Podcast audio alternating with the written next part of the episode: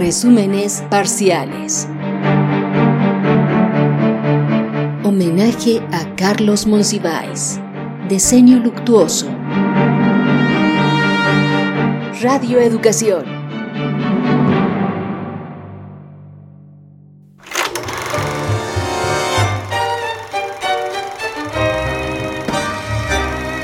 Del cine y de la crónica.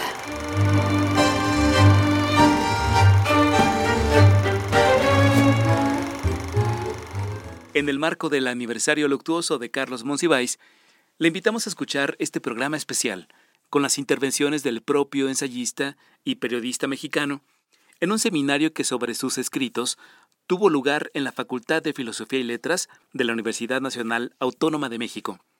Este seminario trató sobre la historia contemporánea de la Ciudad de México, vista a través de sus novelistas. En esta ocasión, Carlos Monsiváis nos habla sobre la cultura, sobre México, sobre el cine y sobre la mujer. ¿Qué opina Carlos Monsiváis sobre los posibles lectores, ya que no es un escritor fácil?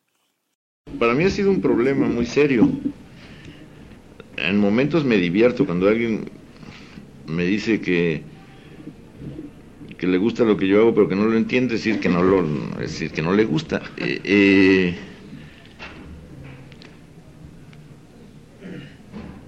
y me parece que en, todo caso ha sido una apuesta cultural de mantener un estilo aún sabiendo las consecuencias que esto acarrea en sobre todo en, en, un país donde se lee poco y donde no hay paciencia para la lectura porque no hay un entrenamiento.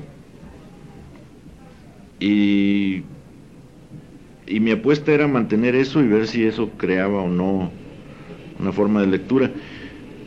Hasta aquí va muy bien, pero eh, el problema es que mi trabajo en proceso me ha obligado a cambiar, sin que yo me lo haya propuesto, porque porque de un modo u otro uno siente la la necesidad de extender no, no tanto sus lectores como de, de, relacionarse más vivamente con el el lector que está surgiendo. Y entonces eso sí me ha implicado una, una modificación de mi, de mi, trabajo, en lo que hago para proceso. En, en, lo demás sí mantengo la idea de que de qué es lo que puedo hacer y de qué es como lo, de que son las maneras en que puedo decirlo. Y que sería inútil que yo tratara una formas de llaneza que me quedarían muy mal y, que y que no tendrían que ver con un estilo muy construido ya internamente de, pensamiento narrativo para las crónicas o para los ensayos. Pero sí, la experiencia de proceso ha sido muy definitiva en el otro sentido. Hay, hay la idea de pronto de que, de que uno tiene que simplificar, porque eso es lo que está pidiendo un momento de lectura de, esa parte de la sociedad que todavía lee. Pero por otro lado también yo nunca me he hecho ilusiones ni sobre la consecuencia de mi trabajo, que eso me parece que, está, que no tiene uno que pensarlo siquiera, ni sobre el alcance. Eh, uno trabaja en revistas con una circulación muy escasa, o en periódicos con una circulación finalmente muy escasa y en el momento en que estábamos en Excelsior, que era un momento cumbre, Excelsior tiraba 120 mil ejemplares, la ciudad tenía entonces 12 millones, nada, nada. Ahora Excelsior tira 110 mil ejemplares, la ciudad tiene 18 millones, no es nada. El proceso, que es la revista de más éxito en, el país en este momento, eh, vende 80 mil ejemplares, en un país de más de 80 millones. Entonces uno no se puede hacer ilusiones respecto a las masas que lo están leyendo. Al margen de que, de que las masas tengan olfato y no lo lean a uno, el, el problema es que es una lectura muy restringida y que entonces uno puede también darse los lujos de, de, no, de no estar simplificando y de no estar haciendo concesiones porque sabe que, que finalmente no lo están leyendo los campesinos de ningún lado, ni los obreros de ningún lado, ni los marginados de ningún lado. la, idea, esta lucha contra el elitismo que desarrolla cierto populismo de izquierda a mí me parece muy necia. Me parece absolutamente necia porque ¿qué no es elitista en el proceso cultural mexicano? Cuando uno ve los tirajes, una novela eh, tiene por lo común cuatro o cinco mil ejemplares. Eh, al cabo de varios años puede tener 20 o 25 mil ejemplares. El caso de lecturas mexicanas es absolutamente excepcional, pero porque está subsidiada, está subsidiada, no, no, no, pueden costar 350 pesos cada ejemplar, deben costar... Unos 500 y tantos. No más. O 600 ya cuesta. ¿Eh? No, pero de, de costo real. Ah, no, no, no. no. Ah, el costo real no. Está subsidiado completamente. Completamente subsidiado. Entonces, pensar en que uno en que uno se está dirigiendo a las masas y que por eso tiene que ser muy muy sencillito y lineal es falso. Yo creo que cada quien tiene que proceder de acuerdo a, sus ideas del estilo, pero que la consideración del público así casi filantrópicamente, es, es un absurdo y es un derivado todavía del realismo socialista. Aunque quisiera no podría cambiar. Es, eh, yo he visto, yo lo he discutido mucho con José Emilio Pacheco, él, tiene un tono muy sencillo que funciona espléndidamente en inventario.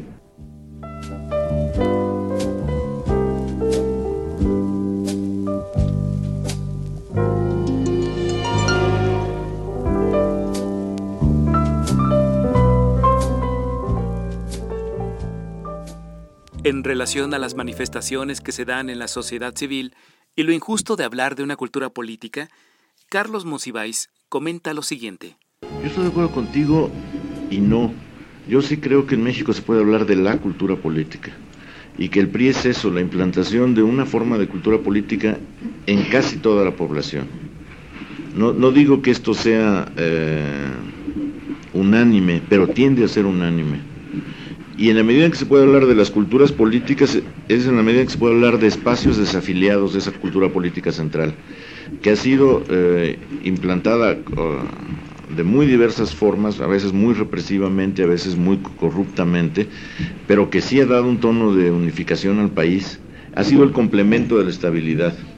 Eh, para que la estabilidad se, haya desarrollado como se desarrolló todavía hasta el año 81, se requería de una unidad en la aceptación de un solo régimen eh, y eso sí dio una cultura política mucho más unificada que la de otros países latinoamericanos.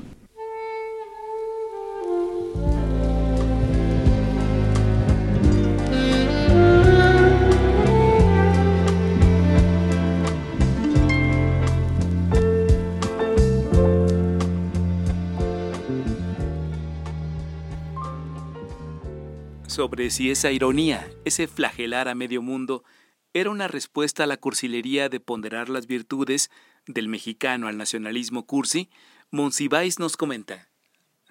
Lo que yo siento es que en parte sí es una reacción contra el, acaparamiento del elogio por parte de la cultura de la Revolución Mexicana. Eh, la cultura de la Revolución Mexicana logró varias cosas. Eh, tomó el nacionalismo bajo su manto, y lo, se volvió su depositaria, su, su no sé, su, su albacea, o como quiera uno llamarlo, y le, y le arrebató a las clases populares el derecho de hacer uso de ese nacionalismo como algo propio, no como algo impuesto. Y eso desvió eh, a estas clases, o no sé si el verbo sea desvió, las llevó a elegir otro nacionalismo que no era impuesto, que era elegido. Esa es mi primera impresión y que en este sentido puede ser que, eh, uno en una crítica muy exacerbada esté respondiendo a la necesidad de, recuperar la capacidad de elogio como voluntad eh, personal y colectiva y no como imposición estatal. Eh, por otro lado, sí creo que había esta necesidad de desmitificación general como parte de un rechazo de esta cultura que era unánime y, y aplastante y que después uno reconsidera. Yo ahora tengo mucho más admiraciones de las que tenía entonces, muchas cosas que no veía admirativamente, ahora, ahora sí. Y esto tiene que ver con el hecho de, que, de que por una razón u otra uno ya tiene la posibilidad de elegir qué es lo que le interesa del país y en esta selección arbitraria o no ha quedado lugar la crisis económica tan brutal la, consideración es muy distinta a la que uno podía tener en los 60, donde todo el ámbito era el optimismo del desarrollo, el despegue, el taking off, lo que uno quisiera. Ahora en este reflujo yo creo que uno ha reconsiderado su tradición inmediata y su tradición general y encuentra cosas infinitamente más valiosas de lo que se pensaba tanto en las conductas individuales y colectivas como, como en los personajes, como en las situaciones, como en, como en las obras culturales. Pero de todo esto ha sido un forcejeo por arrebatarle a la cultura de la Revolución eh, Mexicana el monopolio de la adjetivación, el monopolio del elogio, el monopolio de la consagración y el monopolio del reconocimiento.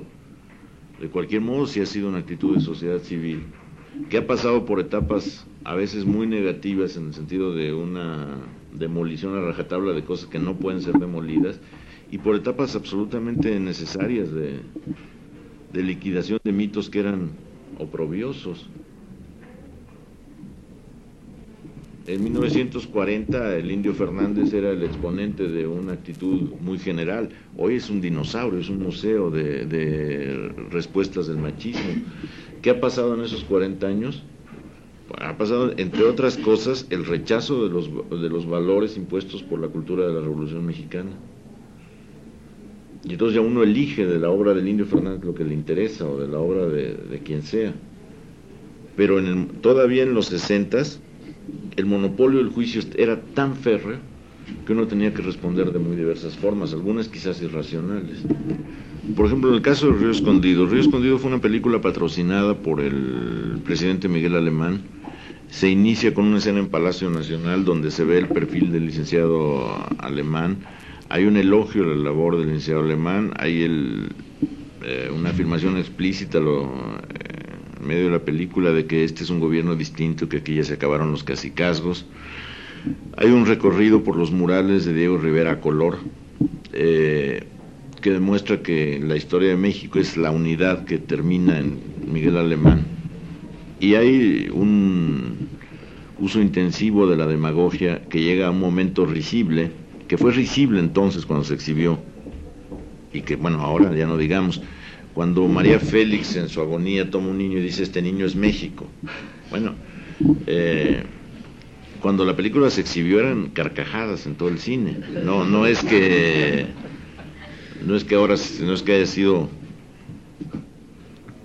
la, perspectiva de la distancia. Pese a eso, la película es admirable. Son elementos, no solo por la, calidad de la fotografía, sino por, por una creencia en una, en una singularidad que va acompañada con, con ejemplificaciones de esa singularidad. El, nacionalismo cultural me parece lamentable, pero lo que hay ahí de creación, de, inventiva y de, y de rescate de tradiciones, eh, ya, ya, de museos si se quiere, pero de, rescate de tradiciones y de, sobre todo de, reivindicación de la, de la grandeza de un, elemento que culturalmente estaba absolutamente insultado, como era el campo, me parece muy importante. Eh, desde luego eso se sostiene por, por un sentido de la dirección y una gran fotografía, pero hay ahí todo un, dentro de esta confusión mental y de este delirio demagógico, de este chauvinismo ridículo, hay un reconocimiento de una grandeza épica del campo que en el momento, eh, el momento en que la película se hace, no tenía ningún asidero. Era un momento de desprecio ya absoluto por el campo, de parte de lo que después sería la tecnocracia porque eso ya era el, México que había que olvidarse y ahí solo podía haber desastre, no podía haber eh, ningún elemento que interesase.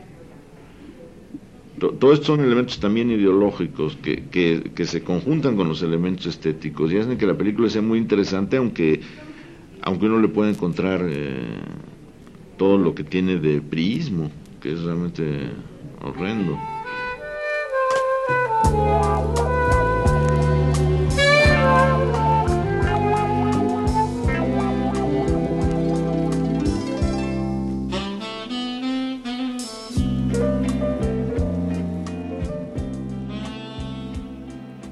Recordando cómo quedó la gente después de 1968 y cómo vino el proceso de la onda y lo psicodélico, Monsiváis nos comenta.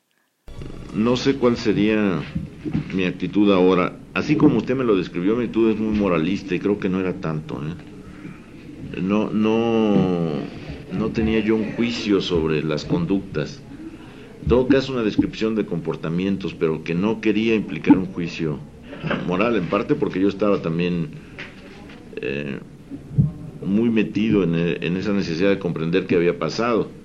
En mi caso personal, a mí me daba mucho gusto no estar en la cárcel. Era lo que el elemento más optimista de todo el conjunto. y a partir de eso, pues sí, tenía sentimientos de derrota y todo, pero muy compensados por el hecho que yo estaba libre. Eh, cuando uno veía a los amigos y cuando uno, bueno, sabía que, en lo que en caso personal sabía que el presidente no tenía una idea óptima de mí como la, compañera, entonces era el presidente de cualquier modo, el señor Díaz Ordaz. Y,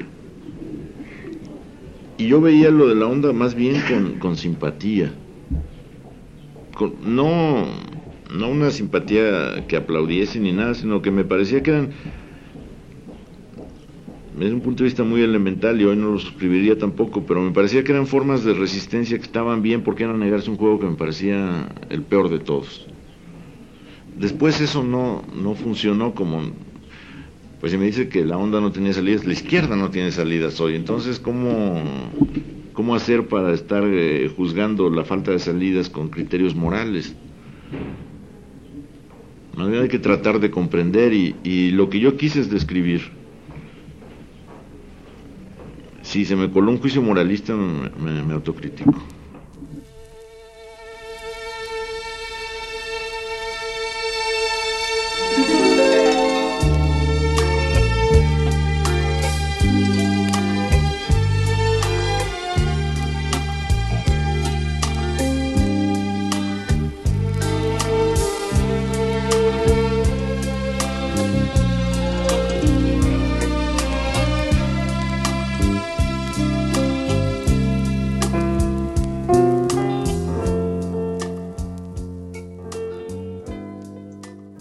Así terminamos este programa que le ofrecimos en el marco del aniversario luctuoso de Carlos Monsiváis. Le recordamos que los fragmentos de la entrevista fueron extraídos de un seminario que sobre los escritos de Carlos Monsiváis tuvo lugar en la Facultad de Filosofía y Letras de la Universidad Nacional Autónoma de México. Este seminario trató de la historia contemporánea de la Ciudad de México, vista a través de sus novelistas. Muchas gracias. Resúmenes parciales. Homenaje a Carlos Monsiváis. Diseño luctuoso. Radio Educación.